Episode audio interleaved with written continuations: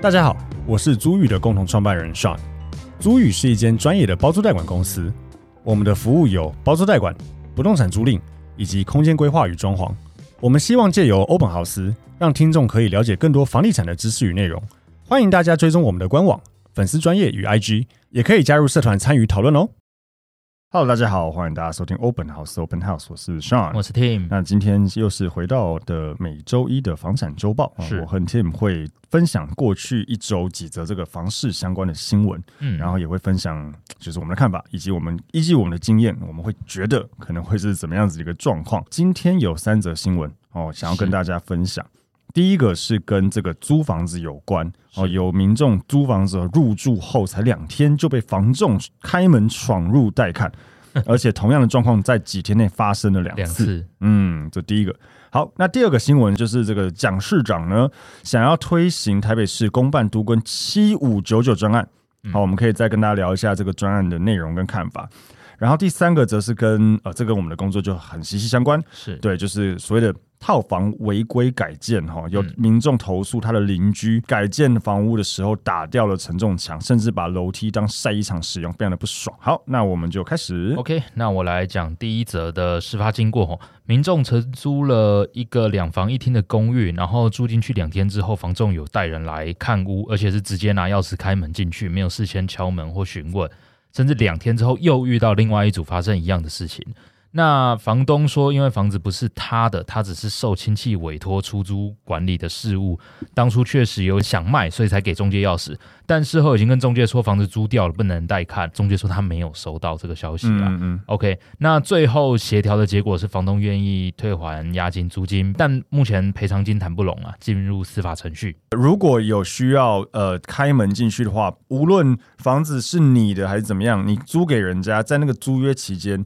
你就一定要取得房客的同意，是哦，不然绝对会有触法的问题。对，这个是绝对。我我举两个例子好了，也是我们最近有遇到的。首先，第一个例子是呃，房子屋主他租掉，但是在合约期间他真的有需求要卖，嗯那就委托我们去跟房客沟通协调。那老实说，我们真的要跟房客啊耐心的沟通，房东因为什么状况、家里的变故需要卖房子，请他配合怎样？嗯那房客是真的态度也没有很好了，他不愿意配合 了。嗯那最后也是，诶，中介买卖的中介出来说啊，他付一点呃看房子的费用给嗯，给房客，那房客才愿意配合。所以这种如果在承租期间内，房子的使用权是完完全全是房客的，他可以拒绝。嗯，对你就算屋主，那屋主其实很不爽，但啊没办法，但他绝合对约就是这样子、对啊，房房客是其实是绝对可以拒绝的。是通常我们会遇到房东想要边租边卖，其实我们都会跟房东讲说，你自己要想清楚要怎么样。因为第一个，你如果边租边卖，你要么就前面在租房子给别人的时候就要跟人家要讲告清楚，知，嗯，就像你那时候住在那边一对啊样，对，就是配合可能一个月几次，对然后来配合带看。但坦白讲，这会有两个问题，第一个问题，你租金大概是要比较便宜啦，对啊，，不然人家干房嘛？客没有义务要配合。对，但第二个问题还是回到就是这个配合度的定义问题。你如果一开始讲好一个月配合两个小时，好，对举例，嗯嗯，那他可能说 OK 啊，那我就礼拜一晚上十一点到十对二点，我可以配合凌，晨那个什么早上六点到八点，对对我对，可以给人家带看。是，啊，可是谁要这个时间看房子？。对啊，可问题是，房客可以说我没有不配合对啊，啊是你不配合我我要的时时间。间是你不行，啊对，所以所以这个其实是很有定义上的问题的。然后再来第二个问题是在于说关于这个买卖不破租赁。对哦，基本上如果你房子一定要边租边卖，那你租掉了以后，嗯你就要考量到下一个买方，假设他要自住，对啊那要怎么去？我们以前会讲什么房客是是否能排除嘛？对对，能不能排除？是，如果不能排除的话，那下个买方必须要等合约结束后才可以收回嘛？对对，所以这会有蛮多问题的，因为排除房客这件事情也是一个学问。对，要看怎么谈，因为在法律上来说，他可以抵死不从啊，对他可以抵死，有一些例外了，但对原则上他可以抵死不从，是，所以不好搞。 对嗯，所以我们不会建议这样子啦，嗯边租边卖是不太容易做到的。对、嗯我分享个例子，我以前带带看租案的时候，实际上真的有遇到是屋主，我有告知他，我带看前还跟他说，哎、我待会要去看你那个房子，嗯，对，然后我带着客人到现场去开门，那屋主是长辈嘛，结果呃，我也是先按门铃等了一下，然后才试着要开门，然后门就被打开来了，他儿子带着女朋友在里面啊，在干什么？我我不知道。啊，你说这种东西，你说呃，我有没有告知再三确认？也有啊，嗯但是屋主的小孩有钥匙，自己偷偷跑过去约会。他如果真的我开门撞见什么，其实他也不太能对我怎样。但这很尴这尬，很难超定尴义尬的。，对，因为对因为这真的就是因像为我有知会屋主本对，人。可是就像这个新闻讲的啊，就是有没有被告知这件事情，所以也因为这样子，以前我们的前东家就会要求所有的带看同仁，无论房子是否为空屋，对你都按个门铃，对，一定要按门等一铃下等个可能五秒十秒，对没有人我们再开门。对，对，这是很好的标准程序，其是实是就是要怕遇到这绝对种不要事漏情。掉，嗯不，然很尴尬，超尴尬的。对对对，所以我觉得有可能那个中介白目，自己硬要硬要带看或者怎么样。然后如果是屋主的问题的话，屋主一定要告知房客。是，嗯绝对对，一定要告知房客说，我有要带看，或是在出租之前就跟房客说，嗯我这个要卖，包括就是如果卖掉，是否能配合多久时间搬走，甚至付他一点搬迁费也没关系。对要请他离开，这一定都要先讲。新闻上面就有讲到嘛，赔偿金瞧不拢，可能会进入司法程序。对啊我，觉得也是因为这样子。是，嗯大家可能觉得息事宁人啊，我都解约退你押金了，还想怎样？嗯，但人家真的要求偿是是可以求偿的，而且如果东西不见了，对啊，嗯，如果我开门然后说他他主张说有什么东西不见对了，我本来里面有一条金条不见了，对啊，算谁的？对对啊，所以这个这个真的呃，不要不要这样子。对呃，如果呃要房子出租要卖，一定要先讲。然后是，如果要带客人看，绝绝对对要取得房客同意。 OK 那我们这个新闻就讨论到这边。是那第二则新闻就是这个蒋市长哦，想要推行台北市宣布进行所谓的公办都跟七五九九专案。那他希望第一阶段，呃，民众自行整合意愿门槛从九十趴呢，要降到七十趴嗯哦，并引荐民间专业的技术团队协助哦，加速台北市都跟的脚步。嗯 OK，好，那针对这件事情，呃，简单来说啦，大概解释一下，就是都跟它有分嘛，公办都跟、民办都跟、自办都跟，公办都跟就是政府在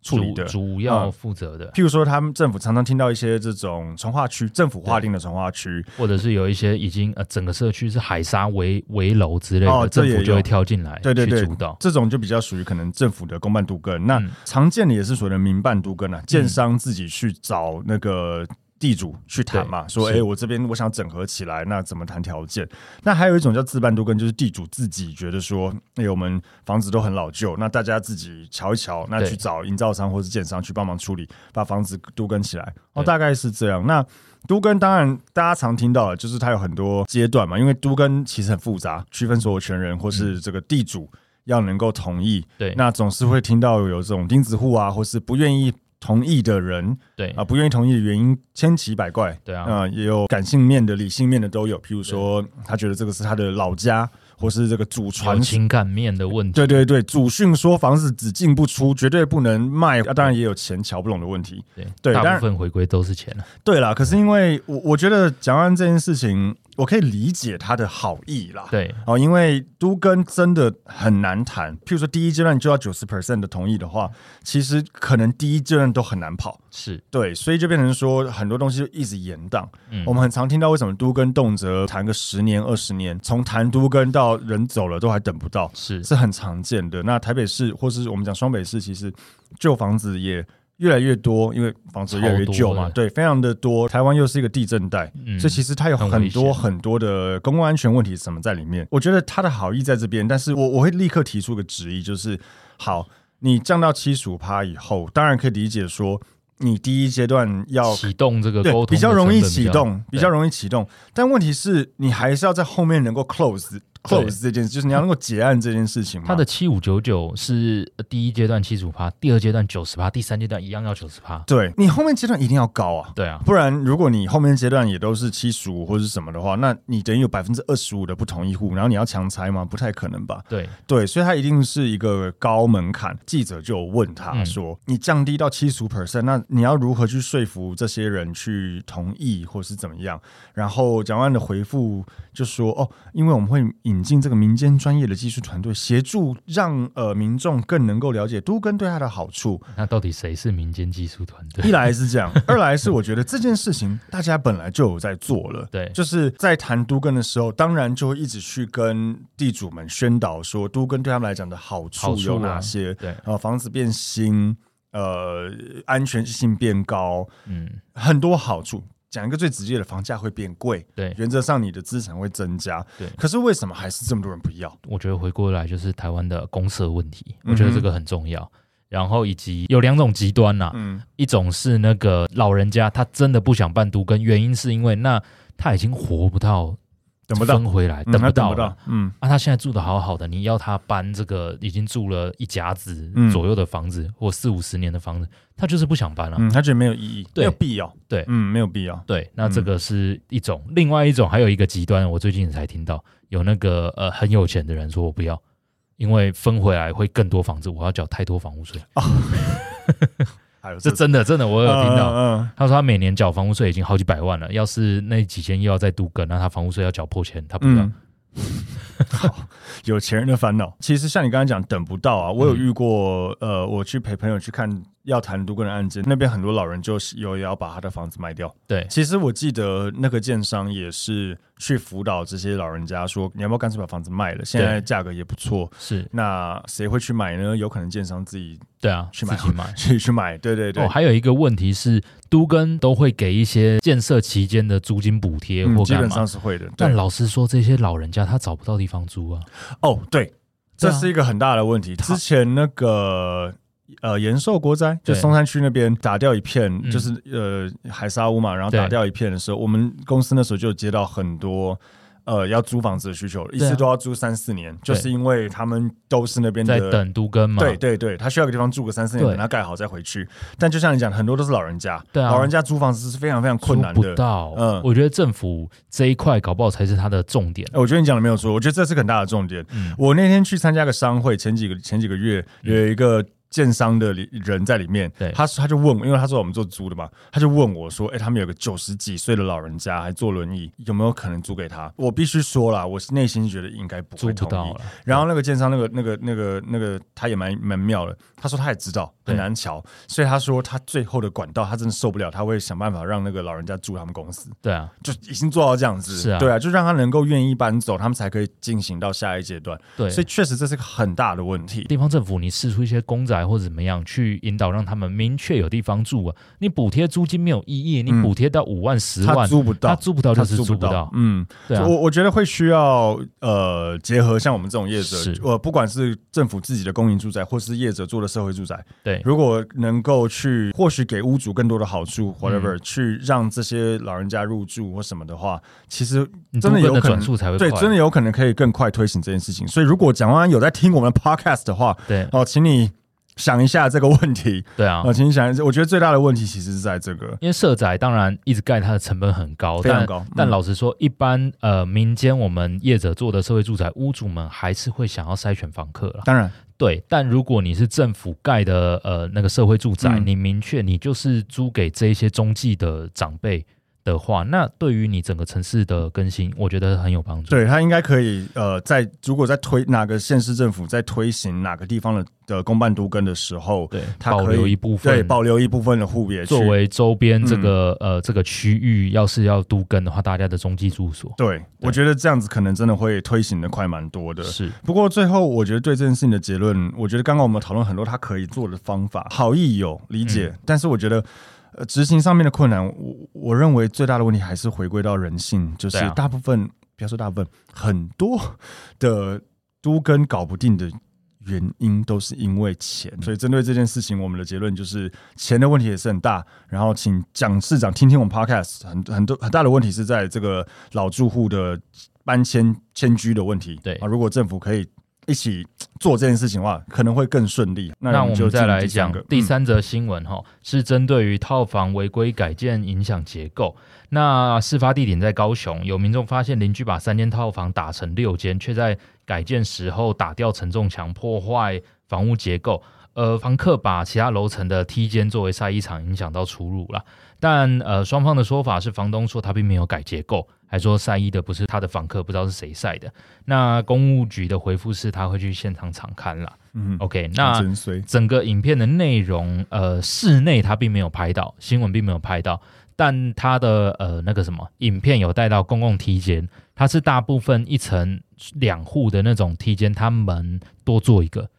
等于它在楼梯它那一户里面多开了一个门，哦，你说他多开了一个大他门，有多开了一个大门哦那不知道邻居是在咬他室内还是咬那个开大门呢、啊？嗯对，但针对这个状况，我们来去做一些我们的回复。嗯 OK，那以正常来说啊，大家它的新闻重点是载重墙嘛？到底什么是承重墙、载重墙？我们先说正规的，正规的方法是，如果你想要知道你房子室内哪些建筑结构是可以打、不能打的，你必须要到地方政府的建管处去申请你这个房子当初的竣工图，这个要付费的哦。嗯调阅，然后你的房子如果非常非常旧，他们台北市政府是要到呃地下室什么去翻出来的。对，所以它快的话，当如果是电子版，当天就可以拿；但如果不是电子版的话，需要隔天。嗯对，才可以拿到这个图。那针对这个图去看哪一些是建筑结构本体，那你才知道哪些可以打，哪些不能打。申请室内装修执照的时候，建筑师也需要有这个图，嗯然后再针